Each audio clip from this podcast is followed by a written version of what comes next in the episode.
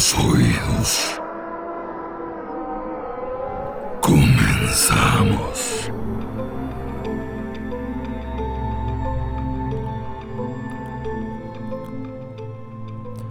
Muy buenas noches. Bienvenidos a este nuevo capítulo del podcast Terror Online, donde estaremos hablando de temas interesantes relacionados con lo paranormal, lo oculto y todo aquello por las noches no nos deja dormir. Antes de empezar y como cada semana, quiero agradecer a todos aquellos que escuchan las horribles historias que les vengo a contar y que además las comparten con sus amigos, parejas y conocidos. Quiero empezar agradeciendo a Josiel Beltrán, que de repente me llegaron bastantitas notificaciones de reacciones y compartidas donde se estaba poniendo al día con todo lo que he subido a la página de Facebook y que además dio una opinión y calificación muy favorable. No sé si han visto que cuando se meten a la página de Face, al principio vienen opiniones y o recomendaciones. Bueno, no sé si tengo un impacto en la difusión de la página, no sé si las buenas o malas calificaciones tengan algo, pero por si las dudas, si tienen oportunidad y realmente les gusta el contenido de este podcast, les pido por favor que pasen a dejar una opinión o recomendación con la calificación que ustedes consideren que merece este contenido. Saben que siempre leo todo lo que me ponen, así que cualquier cosa es para mejora. Continuando con los agradecimientos y para no retrasar más la historia de hoy, quiero agradecer a Sheila Vázquez, gracias por traducir la transcripción de la cinta de los asesinos de la caja de herramientas, a mi vecina de Juaritos, a Elin Martínez, a Luis Heriberto Barrón, que conoció este podcast con el capítulo del carnicero de Rostov, desde Instagram a SXFixpa, espero haberlo dicho bien, y a GracePick7. Por último, a todas las personas que en esta semana comenzaron a seguir este contenido, muchas gracias. Ya somos 2500 en la página de Facebook y con casi 50.000 reproducciones en Spotify. Todo esto gracias a ustedes. La historia que les contaré el día de hoy ya tiene su tiempo. Estamos hablando de la segunda mitad del siglo XIX y abarcó hasta mediados del siglo pasado en 1941. La verdad, me topé con esta historia por puro accidente. Al, al principio no parecía haber mucha información, pero cuando comencé a escarbarle me encontré con una historia digna de una novela o de que le hagan película, mínimo. Eh, está cargada de drama, pero no se preocupen si les gustan las historias ambientadas en la época victoriana, este capítulo les va a mamar. Les juro que cuando lo estuve investigando me imaginaba las mujeres con sus vestidos de corset, las calles con los faroles de aceite, todo el estilo Piratas del Caribe o la serie de Netflix de El Alienista o cualquier libro de Orgullo y Prejuicio.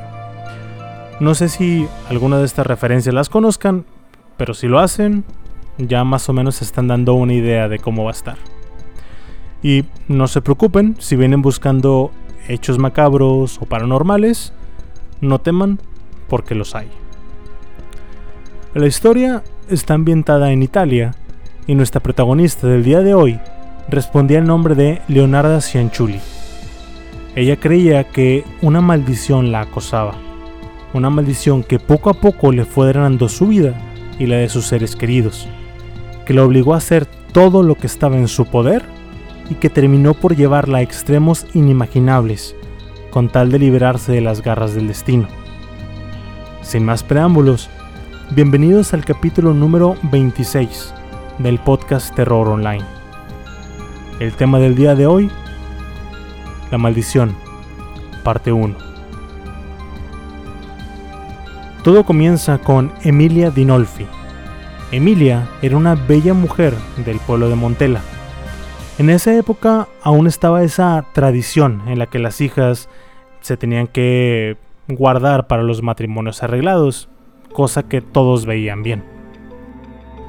Casarse era el paso a seguir de la adolescencia, la forma en la que una niña se convertía en mujer y comenzaba su linaje en las grandes familias adineradas de esos tiempos.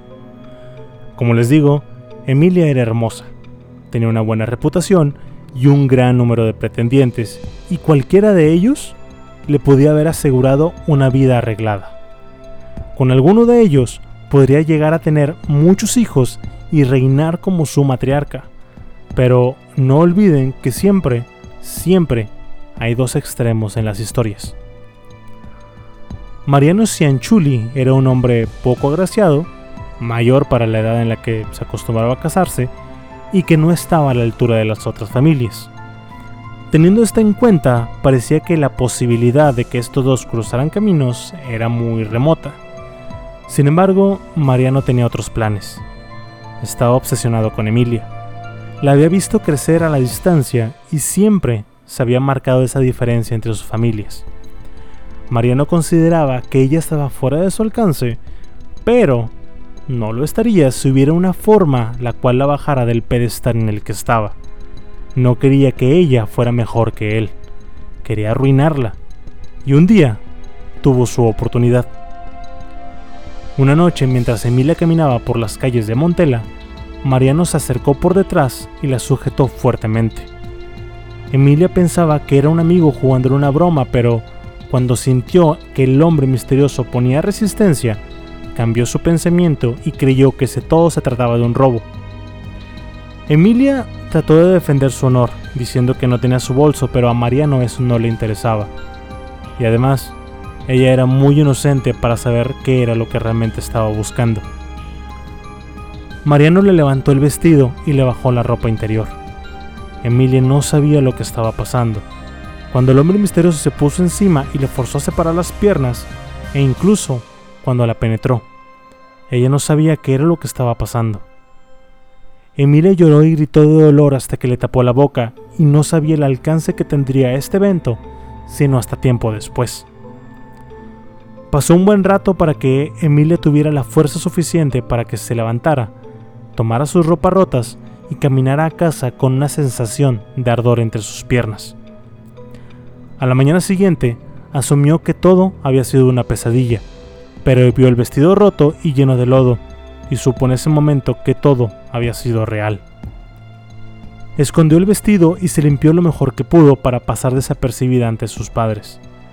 Durante algunos días se mantuvo ajena de lo sucedido, hasta que, en una plática de adultos, escuchó sobre las cosas que sucedían en las noches de bodas. Por varios meses trató de seguir con su vida. Actuaba como si nada hubiera pasado, tan fuerte riera o que tanto bailara lo que Mariano había hecho con ella, no lo podría olvidar. A pesar de todo, Mariano y ella seguían cruzando caminos de vez en cuando. Cuando las miradas se cruzaban, Emilia bajaba la cabeza y él internamente reía. Sabía que lo que había hecho era algo terrible, pero estaba consciente de que la desgracia pública era mayor para Emilia. Confiaba en que guardaría silencio por el bien de ambos. Emilia pudo guardar el secreto por un tiempo. Las risas y las bromas ocultaban la tristeza, pero en su interior, el tamaño de su vientre no pudo ocultarse. Eventualmente confrontó a sus padres. Ellos le pidieron una explicación, pero no podía decirles nada.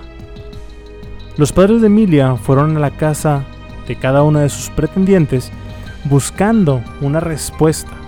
A cada uno les preguntó, ¿fuiste tú quien embarazó a mi hija? ¿Fuiste tú quien embarazó a mi hija? Con cada respuesta fallida, se hacía de conocimiento que el honor de Emilia había sido profanado. Finalmente, Emilia les contó todo. Les dijo quién había sido su violador, cuándo había pasado, todo. Al día siguiente, Mariano y los Cianchuli fueron citados a la residencia de Inolfi para poner orden a las cosas. Mariano se tenía que hacer responsable y hacer las cosas bien. El único camino por el cual Emilia podría mantener un poco de su honor sería casándose con el hombre que la violó. Y esta idea a Mariano le mamó. No lo pensó dos veces. A fin de cuentas, es lo que quería. Tener a Emilia para él y solo él. Cualquier sueño que tuviera Emilia de un vestido blanco una gran fiesta con sus amigos, todo, todo, todo, fue tirado al caño por la prisa de la ceremonia, y cuando finalmente se casaron, Emilia vio a su nuevo esposo cargar las maletas a su nuevo hogar, un hogar completamente diferente a la gran casa con servidumbre a la que ella había tenido posibilidad. Su nueva casa era apenas un cuchitril en el barrio más pobre de la ciudad. No tenía ni muebles y el baño estaba fuera. Era compartido con las casas de alrededor. Mariano, además, para acabarla de chingar, no tenía trabajo. Y de hecho, no se habían hablado desde el día que él la violó. De toda la planeación de la boda, se habían encargado los padres de ambas familias. Los primeros días fueron muy traumáticos para Emilia. Todo lo que tenía se le había sido arrebatado y la única persona en la que podía encontrar un confort era en el cabrón que la había violado. Cuando la falta de interés sexual se hizo presente en la primera noche, Mariano no dudó en repetir lo que había hecho con ella, una y otra vez, y nadie en ese lugar del pueblo se lamentaba por ella. A los ojos de los pobres de Montela, Emilia estaba recibiendo lo que se merecía Decían que si no quería que su vida en la alta torre se convirtiera en la vida de una persona normal, entonces no debió de haber sucumbido a sus deseos carnales. O sea, si quería seguir viviendo como rico, no debiste de haber cogido. Además, no solo los pobres la rechazaban. Para la alta sociedad, Emilia era una pestada. Incluso su madre, la única persona que se supone debía de defenderla hasta el final, la llamaba zorra. Y le decía, si no querías vivir con Mariano, no le debiste de haber dado tu pureza. Cerca del mes de abril, las cosas se pusieron peor. Mariano comenzó a agarrar la costumbre de golpear con puño limpio a su embarazada esposa, que obviamente protegía a su bebé con su vida. Finalmente, el día del parto llegó. La labor duró lo que parecían días. Emilia gritaba horas y horas mientras que Mariano salía a tomar con sus amigos y vecinos, lo que demostraba una vez más que ella podía gritar lo que quisiera, nadie la ayudaría. Finalmente, Emilia salió de la casa y vio a una mujer que se apiadó de ella y llamó a la partera. La labor de parto fue larga y dolorosa, pero finalmente, entre sangre y agonía, Leonarda Cianchuli nació. Lo que se supone debió de ser un rayo de luz en la miserable vida de Emilia fue todo lo contrario. En los primeros días, la nueva madre estaba exhausta. Cuando el bebé estaba dentro de ella, todo parecía un sueño, y la posibilidad de que su vida regresara a la normalidad aún se barajeaba en su cabeza, pero ahora tenía una bebé que no paraba de llorar, que estaba siempre pegada a su seno como una sanguijuela y que demandaba toda su atención. Cuando miraba hacia abajo, no lo hacía con orgullo por la vida que había traído al mundo, sino con un odio y un desprecio, porque esa bebé representaba para Emilia su caída y el sufrimiento que Mariano le había causado. En los años que siguieron, la familia se mudó en varias ocasiones. A Mariano poco parecía importarle la situación de su familia, porque el vato seguía dándole rienda suelta a sus deseos sexuales con otras mujeres, y esto además hacía que no pensara en cosas como pagar la renta o ganar dinero suficiente para alimentar a su familia. Si Emilia y Leonarda sobrevivieron tanto tiempo, fue por la caridad que recibían de los vecinos caridad que Emilia salió a pedir a las calles y que le arrebataron la poca decencia que le quedaba. Emilia se sentía sin poder alguno.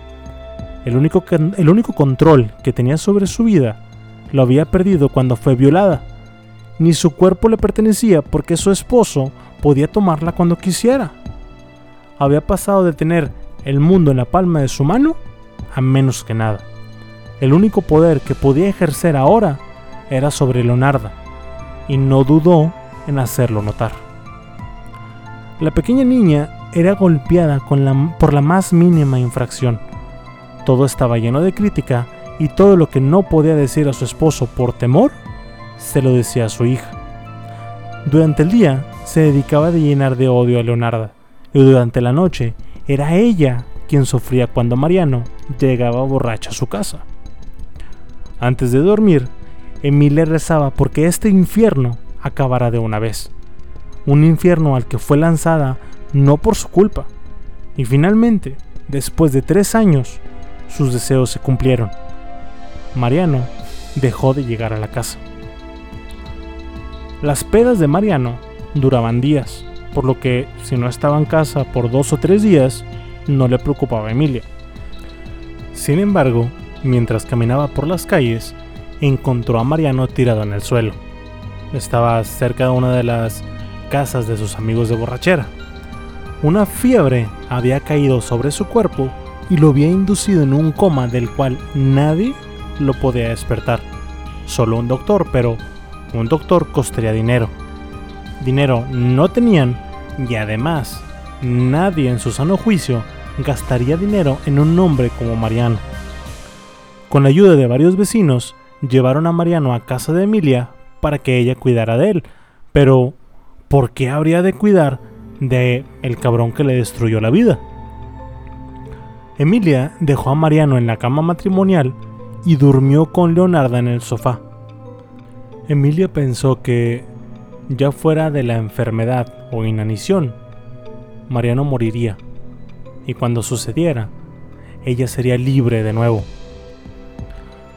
Con la muerte de su esposo tendría que mandar de luto por un tiempo, para guardar las apariencias claramente, pero la soltería significaba que podía conseguir otro marido, uno mejor que Mariano, y con suerte, uno que la lograra sacar de la miseria en la que estaba sumida. Durante el entierro, Emilia y Leonarda permanecieron junto a la tumba y antes de que la sepulturaran, antes de que le echaran la tierra encima, Esperó que se fueran los familiares, esperó que se fueran los amigos y hasta esperó que se fueran los sepultureros. Cuando solamente estuvieron ella y Leonardo, Emilia escupió la tumba de Mariano y le dijo a su hija, ese hombre era un cerdo y deshacernos de él fue lo mejor que pudimos haber hecho. De nuevo, las cosas no fueron de acuerdo a los planes de Emilia. Ella pensó que después de todo esto, su familia la recibiría con los brazos abiertos, pero para ellos, ella era una mujer independiente. Ya no era parte de la familia. Cualquier apoyo emocional o financiero que esperara recibir ahora que Mariano estaba muerto, se le negó. Emilia se volvió la historia que le cuentan a las niñas durante su juventud de cómo pueden terminar si no se guardan puras hasta el matrimonio. Pronto, Emilia se encontraba de nuevo cortejando hombres, los bailes y las cenas de la alta sociedad la rechazaron completamente, pero a la clase media no le importó que se unieran a sus filas. Los hombres comenzaron a ver en Emilia una oportunidad de sexo antes del matrimonio, una forma de practicar, según ellos, mientras que Emilia estaba buscando quién la pudiera mantener. Poco tiempo después, los criminales y los lo más bajo de lo bajo del pinche pueblo empezaron a rondar a Emilia. Obviamente, no por romanticismo, sino por puro deseo carnal. Lo malo fue que ella los empezó a considerar como pretendientes. Parecían ser los únicos que le podían ofrecer una oportunidad de avanzar. Leonarda tuvo un último tiro de gracia, un, último momento de suerte. Su segundo esposo estaba mejor acomodado que Mariano, pero no por mucho. Este hombre había impresionado a Emilia comprándole cosas. El problema es que esa misma gastadera que hizo que la conquistara hizo que sus fondos se drenaran rápidamente. Le daba regalos de perfumes, ropas caras Incluso la casa que este güey tenía era mejor que la casa que había compartido con Mariano. El dinero le llegaba fácil, pero se le iba entre los dedos al poco tiempo después. La vida de Emilia, como quiera, estaba cambiando para mejor. Sin embargo, la pequeña Leonarda era muchas veces dejada a su suerte en casa, mientras que su madre y padrastro solían a disfrutar de las ganancias. Leonarda tenía que sobrevivir de las obras y cuidarse sola. Y si piensan que si ahora Emilia estando feliz significa que Leonarda ya no recibía castigo, pues están muy equivocados, porque ahora más que nunca, cuando Emilia veía a Leonarda, no miraba a su hija. Lo que miraba era un recordatorio de la peor etapa de su vida y lo trataba con el desprecio que merecía. Sola en el mundo, llena de ansiedad y con un autodesprecio enorme, no pasó mucho tiempo para que Leonarda considerara quitarse la vida. Se trató de ahorcar, pero el nudo de la cuerda no estaba bien hecho y falló en matarse. Lo que sí logró fue una grave lesión en la garganta, lo que le impidió hablar por una semana. Si su madre se dio cuenta o no, nunca dijo nada. Su segundo intento de suicidio fue un año después, cuando tenía 13 años. Ella siguió el mismo método, pero de nuevo, la muerte le dijo, todavía no te toca. La única manera de salir del infierno en el cual su madre la había metido era por el matrimonio. Con el paso de los años, Leonarda comenzó a desarrollar esas características físicas que habían sido de su madre años antes, y esto provocó que las miradas de muchos hombres se dirigieran a ella. Y obviamente, su madre se dio cuenta. Emilia estaba consciente de las posibilidades de su hija. Sabía que los pecados de la madre no se habían ido a los de la hija y vio en ella una forma de hacer bien las cosas que antes se hicieron mal. Sería a través de su hija que Emilia volvería a estar en la alta sociedad porque sabía que la belleza de su hija era un gran atractivo para la gente con dinero. Y si lograba encontrarle una buena pareja a su hija, podía hacerse de una pensión no solamente para su hija, sino una pensión de la cual ella y su esposo pudieran estar drenando como unos parásitos. Emilia disfrutó el regreso a la vida de lujos. Asistía a las grandes casas y a los bailes de sociedad en donde presentaba a su hija Leonarda, la que tanto despreciaba, como el mejor premio del mundo. Obviamente, esta sensación de regreso hizo que Emilia quedara ebria de atención no hizo una decisión rápida para el casamiento de su hija. Quería disfrutar por más tiempo de todo el proceso. Sin embargo, tanto retraso le resultó en lo peor que pudo haber hecho. Leonarda no sabía que su madre estaba haciendo preparativos para casarla, no sabía que le estaba buscando novio. Su desconexión con la alta sociedad o las reglas de etiqueta pues, no eran su problema. su madre nunca se había dado el tiempo de enseñárselas. Como les digo, el matrimonio era la única forma que Leonardo veía de alejarse de su madre, y ya que ella nunca le dijo a su hija sus planes, Leonarda tomó la rienda de su vida amorosa y comenzó a hacer lo que en 1917 era considerado como un escándalo. Salir a citas. Cuando Leonarda cumplió 23 años, estaba más que lista para salir de la sombra de su madre. Mientras tanto, Emilia seguía tomando el té con las mujeres de la alta sociedad, revisando las proposiciones de sus hijos. La lista de opciones de Emilia crecía día con día, mientras que para finales de 1917, la lista de Leonarda se redujo a un solo hombre. Y fue en ese momento que el infierno se desató. No habría una gran ceremonia para el casamiento de Leonarda, igual que como fue con su madre. Aún así, ella marchó a su destino con la frente en alto y feliz. El hombre que había escogido, Rafael Panzardi, era unos pocos años mayor que ella. Tenía un puesto en el gobierno, lo que le remuneraba una cantidad decente de dinero, el suficiente para darles una vida de altibajos. Claramente Emilia no veía todo esto bien. Cuando Leonarda se le acercó con la propuesta de Rafael, Emilia la rechazó. Dijo que tenía que esperar a que ella le consiguiera un pretendiente acorde a su linaje. Y de haberle dicho antes sus planes a Leonarda, ella con gusto los hubiera catado. Nunca en su vida había desafiado a su madre, pero ahora que estaba enamorada, era demasiado tarde. Finalmente, se llevó a cabo una ceremonia pequeña con unos cuantos amigos y familia de Rafael. Emilia no asistió. Cuando Leonarda regresó a la casa de su madre a recoger sus cosas, Emilia la embuscó. No con ataques físicos, sino con las palabras más frías que había pronunciado en su vida. No hubo un gran discurso de cómo había traicionado su confianza o de las cosas que se había perdido por apresurarse a casarse por su cuenta. No.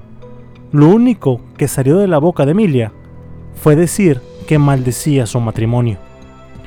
Leonarda notó en su madre el odio que la carcomía por dentro, un odio tan inmenso que no había palabras para describirlo, y que respaldaba la maldición que su madre le había impuesto, maldición que la siguió por el resto de su vida. Leonarda hizo lo posible por evadir a su madre desde ahí en adelante. Sin embargo, cuando sus caminos se cruzaban, Emilia actuaba como si no la conociera. Vivía su vida como si su hija nunca hubiera existido. Los primeros años de matrimonio de Leonarda, que se supone debieron de ser los más felices de su vida, estuvieron llenos de infortunios. Leonarda desde pequeña había sentido un gran respeto por las fuerzas ocultas y lo paranormal. Tomaba las últimas palabras que le dirigió su madre muy en serio, y ahora que estaba casada, su disposición nerviosa no hacía más que reforzar todo lo que su madre alguna vez le dijo. Nadie tenía que decirle a Leonarda que estaba fallando en su rol como esposa cuando era ella misma quien estaba convencida de eso. Rafael era amable, era razonable, pero no podía entender las excentricidades de su esposa. No entendía por qué Leonarda siempre lloraba si la cena se le quemaba o cuando no limpiaba la casa correctamente. No podía entender por qué la menor inconveniencia parecía ser una dramática crisis en su cabeza. Todo esto causó que la salud de Leonarda comenzara a fallar. Los ataques y convulsiones se hicieron recurrentes cuando se ponía muy emocional.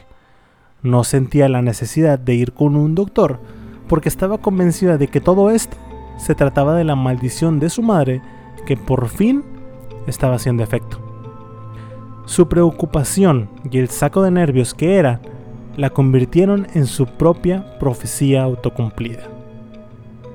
Rafael hizo lo posible para ayudar a su esposa, pero las cosas también eran difíciles para él en su trabajo. Cuando decidió casarse con Emilia, también se echó al hombro a toda la nobleza que desaprobaba su unión. Familiares de pretendientes que Emilia había hecho para su hija le impedían avanzar en el trabajo. Pronto los beneficios que sus colegas sí gozaban y él no se hicieron evidentes.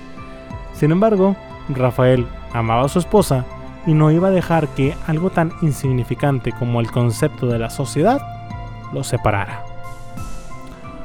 Un día, Leonarda encontró a una adivina y le rogó por una lectura. La adivina la llevó de la mano e hizo que se sentara. Antes de que la lectura comenzara, Leonarda le preguntó, ¿Voy a morir? ¿Es eso lo que la maldición me hará? La adivina tomó la mano de Leonarda y comenzó a recorrer las líneas de la palma, y después de unos segundos le contestó, no, y que la cita con la muerte se pospondría por un largo tiempo.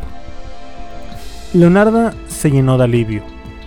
Pensó que los ataques y convulsiones eran prueba de que algo la estaba matando. De eso estaba convencida. Pero ahora parecía ser que solo era una enfermedad pasajera. Su felicidad que casi no escuchó cuando la adivina le dijo, vivirás una larga vida, pero estará llena de tristeza, y le sobrevivirás a todos tus hijos. Leonarda quitó las manos rápidamente, pero era demasiado tarde. Había escuchado lo que le esperaba. Le arrojó una moneda a la divina y se fue. Estaba convencida de que su madre no pudo haber escogido un castigo tan cruel como este. No podía pensar en algo peor que tomar el premio de dar vida y volverlo en su contra. La verdadera prueba de la maldición llegó tres años después del matrimonio de Leonarda. La pareja había estado buscando hijos y les tomó todo ese tiempo el tener una oportunidad. Leonarda pensaba que en poco tiempo tendría una casa llena de niños y esa idea la hacía muy feliz.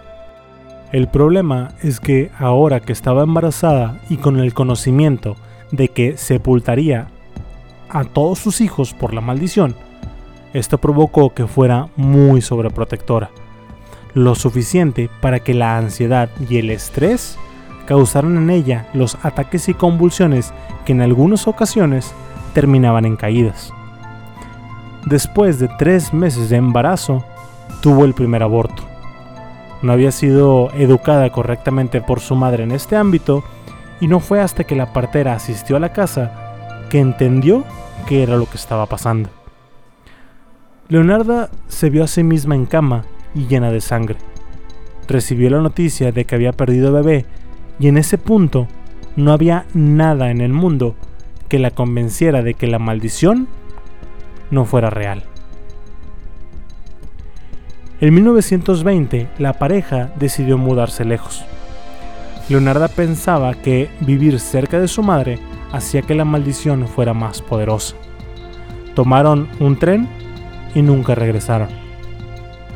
Durante el siguiente año la pareja se mudó en varias ocasiones tomaron trabajos temporales tratando de poner algo de comida en sus barrigas y también obviamente poner un techo sobre sus cabezas. Todo esto hizo que la ansiedad de Leonarda empeorara y que no estuviera en condiciones de un trabajo estable. Después de un tiempo, la pareja se estableció en Potenza, antiguo hogar de Rafael. Juntaron el suficiente dinero para hacerse de una pequeña granja y echaron raíces. Con un lugar donde vivir, dinero constante y lejos de la influencia de su madre, Leonarda pareció mejorar. Con un poco de tiempo comenzó a pensar que la maldición de su madre no era real. Rafael siempre le había dicho que sus problemas derivaban de su temperamento nervioso y no de otra cosa. Ella comenzó a pensar igual, incluso a creerlo. Pensó que si se tranquilizaba posiblemente sus hijos pudieran llegar a término. En 1922, Leonarda dio a luz a su primogénito, Giuseppe. Fue como si todo el sufrimiento y penas de su vida fueran completamente lavadas en el momento en el que lo cargó. Era perfecto en cada aspecto y parecía que su suerte por fin estaba cambiando. El embarazo había ido sin complicaciones y tomó la maternidad con la misma obsesión con la que había tomado sus primeros años de matrimonio. Cada momento era dedicado a Giuseppe, a cuidarlo, a apapacharlo y a crear un futuro que fuera mejor que el que ella había atravesado. Leonarda comenzó a buscar un trabajo. El dinero que Rafael llevaba a la casa era suficiente para dos, pero con tres las cosas se complicaron un poco. El problema es que no había nadie que quisiera contratar a Leonarda. Ella estaba condenada a trabajo de mujer, como le decían en todas partes, a lavar ropa, a mantener la casa limpia, a cuidar los hijos. La necesidad de encontrar un trabajo para ganar más dinero y asegurarle un futuro a su hijo hizo que sus niveles de ansiedad volvieran a subir.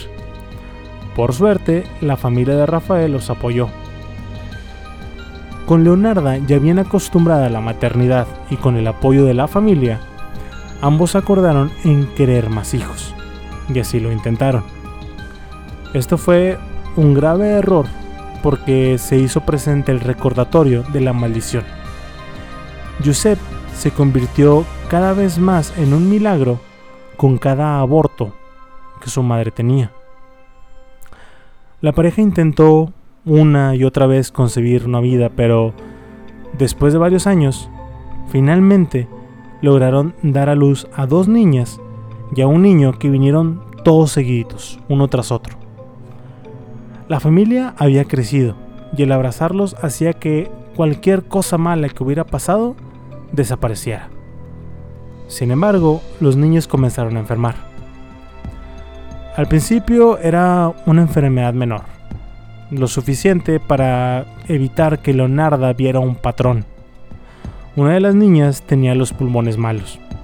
Tosía durante la noche, eh, el niño estaba lleno de sarpullido cada ciertos días. Después, estos males menores comenzaron a empeorar. Tos era incesante. Los pulmones de la niña estaban llenos de fluido, lo que provocaba que cada que se acostara no pudiera respirar. Leonardo pasó muchas noches sin dormir con la niña pegada a su pecho para que pudiera conseguir un poco de sueño, pero al final no fue suficiente. La pequeña niña murió en los brazos de su madre. Antes de que Leonarda terminara el luto por su hija, el pequeño niño fue encontrado muerto en su cuna.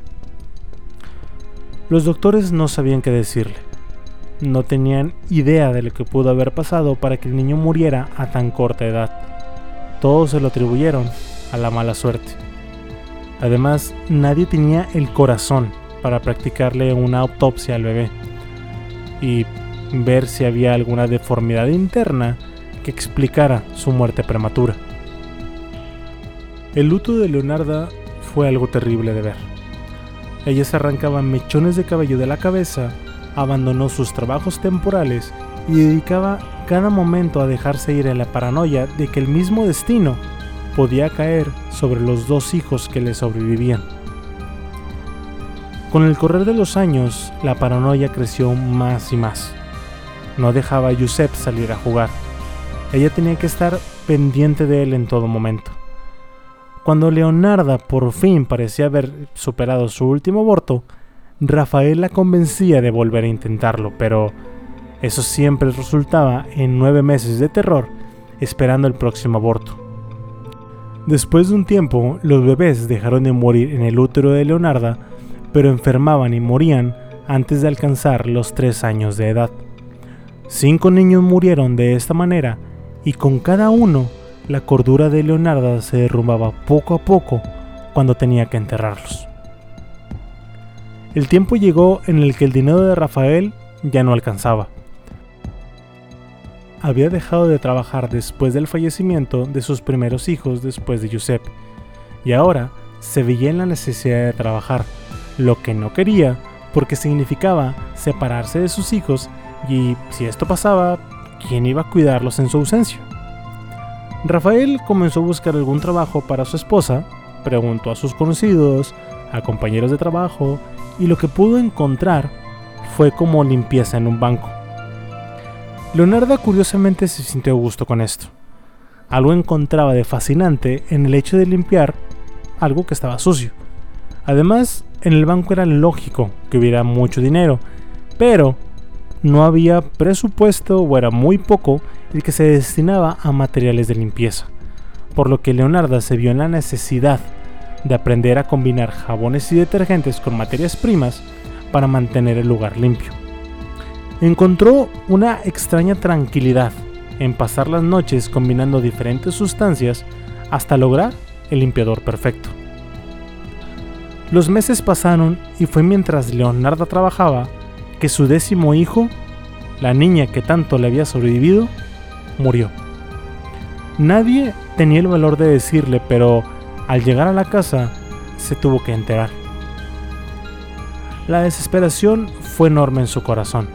Sabía que el trabajo de ella y su esposo le habían dado una mejor vida en los últimos meses, pero no era suficiente necesitaba tener suficiente capital para llamar a un doctor a la más mínima señal de enfermedad. Al día siguiente, Leonarda fue a trabajar como siempre y durante la noche, cuando el banco estaba solo, se metió a la oficina principal y creó en los libros del banco una cuenta falsa a su nombre, con el dinero que ella creía era suficiente para cuidar de Joseph. Este truco claramente no pasó desapercibido, y cuando Leonarda fue al banco a querer retirar el dinero, La policía la pescó y la metió al bote por fraude en el año de 1927. Ahora, dije lo metió al bote, pero el sistema legal de Italia en los años 20 del siglo pasado aún estaba en proceso de solidificarse. Lo que habían sido calabozos para los prisioneros se habían medio modernizado para los hombres, porque era la mayoría de la, de la población de la prisión. Pero para las mujeres, sin embargo, como no eran muchas, no había mucha necesidad de mejorar las cárceles o el sistema penitenciario en sí. Para sentencias cortas, dictaban sentencia en casa y para sentencias largas mandaban a las mujeres a instituciones especiales. Entonces, como el fraude era un crimen mayor, a Leonarda le tocaba ir a una muy mala y sucia prisión. Para su suerte, cayó en la única institución que le pudo haber ayudado en ese escenario, la iglesia. Estas instituciones estaban regadas por todo el país y estaban a cargo de una madre superiora. Las monjas en ese momento no eran muy bien conocidas por su amabilidad y cualquiera de las monjas que estuviera ahí y te viera hacer algo malo o desobedeciendo alguna regla, podían añadir tiempo a tu sentencia como se les antojara. Por suerte, Leonarda tenía la experiencia lidiando con reglas absurdas por parte de su madre, así que hizo caso en todo lo que le dijeron y después de 18 meses volvió a casa. Además, tenía en su cabeza la idea de que tenía que hacerlo lo más pronto posible porque un día ahí era un día lejos de sus hijos. Al regresar a casa, todas las familias que le habían ayudado se le dieron la espalda por ese único acto de criminalidad. Los Pansardi, familia de Rafael, no querían nada que ver con ellos y le pidieron que se fueran. Sin embargo, aún existía algo de afecto por parte de los Pansardi a su hijo y a su nieto. Además, conocían el temperamento de Leonarda y esperaban que eso eventualmente desencadenara en algo peor que un fraude, así que no estuvo tan feo según sus expectativas. Les dieron un poco de dinero por debajo del agua y de nuevo la familia se fue para comenzar una nueva vida en otro lugar. La familia se instaló en un pequeño pueblo llamado Lacedonia. Rafael se volvió más estricto con su Leonarda a raíz del crimen, no tanto para ser autoritario, pero sí lo suficiente para evitar las excentricidades de su esposa. Leonarda, por otro lado, no, vio tan, no lo vio tanto de esta manera. Sabía que su esposo la amaba, pero comenzó a ver en el control que ejercía sobre ella un leve parecido con su madre. Eso sí, con el paso de los meses, la casa llegó a un equilibrio. Leonarda no tenía que trabajar gracias a una buena administración del dinero y se dedicaba completamente a las labores del hogar, algo que le iba de anillo al dedo porque significaba estar siempre con sus hijos. La maldición que los aquejaba parecía haberse quedado atrás, pero sabía que era cuestión de tiempo para que la alcanzara de nuevo. Como les digo, Lacedonia era un pequeño pueblo, pero eso no evitaba que hubiera muchos viajantes que llegaban a hacer sus paradas ahí. Entre estos grupos de forasteros estaban los romaní, que vienen siendo la comunidad gitana de Italia. Entre estos gitanos estaban los famosos adivinadores, y Leonarda, ni tarda ni perezosa como había hecho antes, se dirigió a la tienda de uno de ellos para pedirle que le leyeran la suerte. Quería saber qué era lo que le deparaba el futuro. Cuando la gitana tomó las manos de Leonarda, ella esperaba que le dijera que tenía delante sufrimiento por la maldición de su madre, esperaba escuchar muerte y miseria. Lo que la divina le dijo fue completamente diferente. Le dijo, en una mano puedo ver prisión y en la otra un asilo mental. Leonarda se quedó paralizada en silencio y déjenme les explico por qué. La prisión hasta cierto punto, ya fuera en una institución carcelaria o en un convento como el que le había tocado a ella, todo esto tenía un final. Había un final en el castigo. Sin embargo, en una institución mental en esos tiempos, significaba estar encerrada para siempre. que te mandaran a una institución mental era comparado a la pena de muerte. Ya nadie te podría visitar y los lugares donde mantenían a todas estas personas no tenían las mejores instalaciones que digamos. Leonardo se paró, le pagó a la adivina y corrió a su casa a abrazar a Giuseppe, esperando el siguiente chingazo de la vida. Durante este periodo, Leonarda se volvió a embarazar. Esperaba el aborto, pero milagrosamente el hijo llegó a término y nació sin complicaciones. A pesar de ser una buena noticia, Leonarda no lo vio como tal. Para ella, todo esto era algo sospechoso.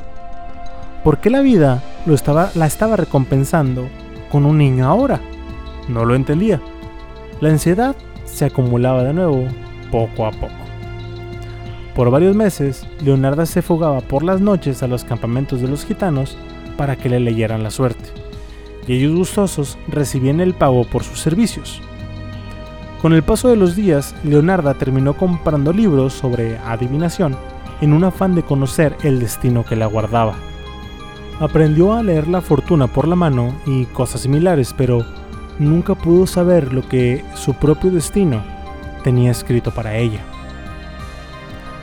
Tiempo después llegó la época de la cosecha. En pueblos pequeños como era la Cedonia, todas las familias dejaban sus casas para dormir en los campos. Incluso los trabajos se paraban completamente. Fue en una de estas noches en las que Leonarda, Rafael, Giuseppe y el nuevo bebé de la familia estaban acostados entre las cosechas viendo el cielo estrellado. Mucha gente estaba a su alrededor, y entre pláticas de los vecinos, sus ideas de infortunios y calamidades parecían absurdas. Entre pláticas, risas y música, finalmente todos se durmieron. No fue sino hasta la mitad de la noche cuando algo despertó a Leonarda. Vio a su alrededor y no solamente ella había despertado de la nada, todos estaban alerta. Había sucedido algo. No sabían si había sido un fuerte viento, el llanto de un bebé o cualquier otra cosa. Todos se miraron y coincidieron en que no debía de ser algo importante. Todos volvieron a dormir, menos Leonarda. Pensaba que eso que la despertó había sido la maldición que de nuevo la había alcanzado y que era cuestión de tiempo para que hiciera de las suyas, posiblemente para venir por su hijo. Después de una hora, todos se volvieron a despertar. En esta ocasión, lo que despertó al pueblo fue un terremoto. Lanzó al suelo a todo aquel que estaba de pie. Las casas a la distancia se derrumbaron y todos aquellos que no estaban en los campos durmiendo quedaron sepultados por las rocas. El patrimonio del que se habían hecho Leonarda y su familia ahora estaba reducido a escombros. El caos terminó tan pronto como empezó, dejando un silencio sepulcral. Cuando los gritos comenzaron de nuevo, eran por las personas que estaban atrapadas bajo los escombros. Todos los habitantes que se habían salvado trataron de ayudar a desenterrar a las personas atrapadas, todos ayudaban, menos Leonardo y Rafael. Leonardo tenía al bebé en brazos y no quería levantarse por temor a tener un ataque y que se le cayera el bebé en el proceso. El que se quedara ahí fue lo que lo salvó minutos después, cuando una réplica del terremoto terminó por aplastar a la gente sepultada y atrapó a aquellos que los intentaban salvar. El hecho, si lo quieren buscar, está registrado como el terremoto de Irpina de 1930 y mató a un total de 1.404 personas y dejó a casi 7.000 heridos. El destino amargo que Leonarda había estado esperando había llegado por ella. Le arrebató todo lo que tenía y mató al pueblo de Lacedonia en el proceso. Esta historia continuará.